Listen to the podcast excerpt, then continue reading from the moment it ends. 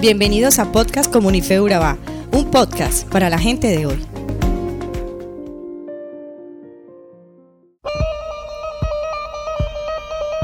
Esenciales de la vida cristiana.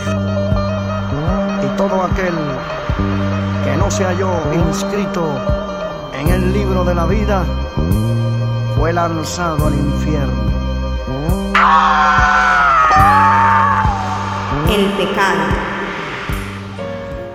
es aquel pensamiento, palabra o acción en contra de la voluntad de Dios. Pero ¿qué es el pecado para el mundo? Es la fuerza universal del mal presente en el mundo, producida por los actos humanos negativos. Y tenemos todos los días que luchar con personas que nos incitan a esto. Venga, que no es para eso. Una vez al año no hace daño. No me preocupe que nadie lo está viendo. Después del gusto, que venga el susto.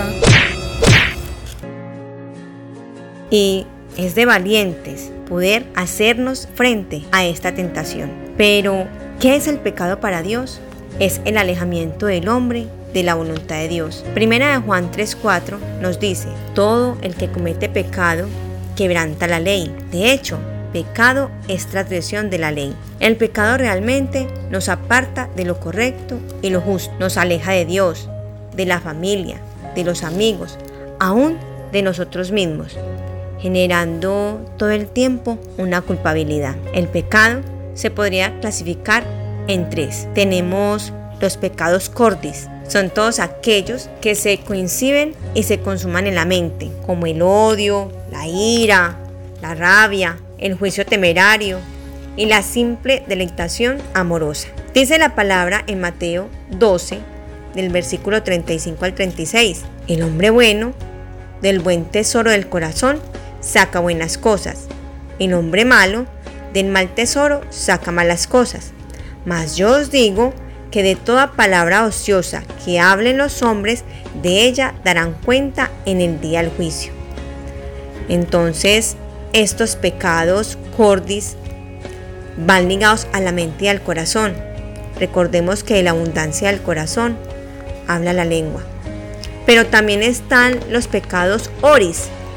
Son todos aquellos que se consuman en la boca, como la mentira, el chisme, la calumnia, la controversia, el oprobio, la injuria u ofensas lanzadas a alguien. En Proverbios 11:12 nos exhorta y nos invita, y es decir, es de necios denigrar al vecino. Una persona sensata guarda siempre el silencio. Debemos ser conscientes que nuestra boca debe tener sabiduría de Dios para no cometer estos tipos de pecados. Claro, todo el tiempo estamos tentados, siempre vamos a tener problemas y quizás discusiones, pero cuando pensamos en Dios debemos ser fuertes. ¿Y qué decimos del pecado de operis? Los pecados operis son aquellos que se consuman con la obra, es decir, el hurto, el homicidio, la pereza, todo lo que hacemos con nuestro cuerpo. En Santiago 4:17 dice, nos dice así que comete pecado todo el que hace bien y no lo hace. O sea, sabemos hacer el bien, pero no lo hacemos. Eso es pecado. Pero sabiendo que es pecado, ¿cuáles son las pautas para luchar con el pecado? ¿Qué podemos hacer en contra del pecado? Hay cinco formas, hay cinco maneras muy importantes y muy especiales que quiero compartir contigo. El primero, alejarme. Es importante mantener la puerta cerrada, al oído, a la lengua, al pensamiento, a todo aquello que nos invita a pecar, a lo que nos llama a ser tentados. Muchas veces nosotros mismos, otras veces incitados por otro. Entonces lo mejor es alejarnos, alejarnos, es la primera. La segunda es nunca dialogues con la tentación. Cuando a tu mente llegue un pensamiento de pecado, no lo concibas, no des vueltas y vueltas sobre él. No hagas comunicación con él. Cuando viene alguien a contarte un chisme, no lo escuches. Cuando viene a ti la pereza, no te dejes de caer. Siempre tienes que estar en contra de hacer un diálogo con el pecado. Buscar solamente la presencia de Dios. Tercero, analiza tus patrones diarios. Es decir, en las tardes, en las noches, recopila todo lo que hiciste en el día. Si te enojaste, si te airaste, si pecaste en pensamiento. No estamos libres de eso, pero sí podemos mejorar. Mantenernos firmes es la respuesta. Y revisarnos todos los días, nuestros patrones nos ayudan a que el día siguiente podamos mejorar. Cuarto, acuérdate de la palabra. Dios nos habla por medio de la palabra.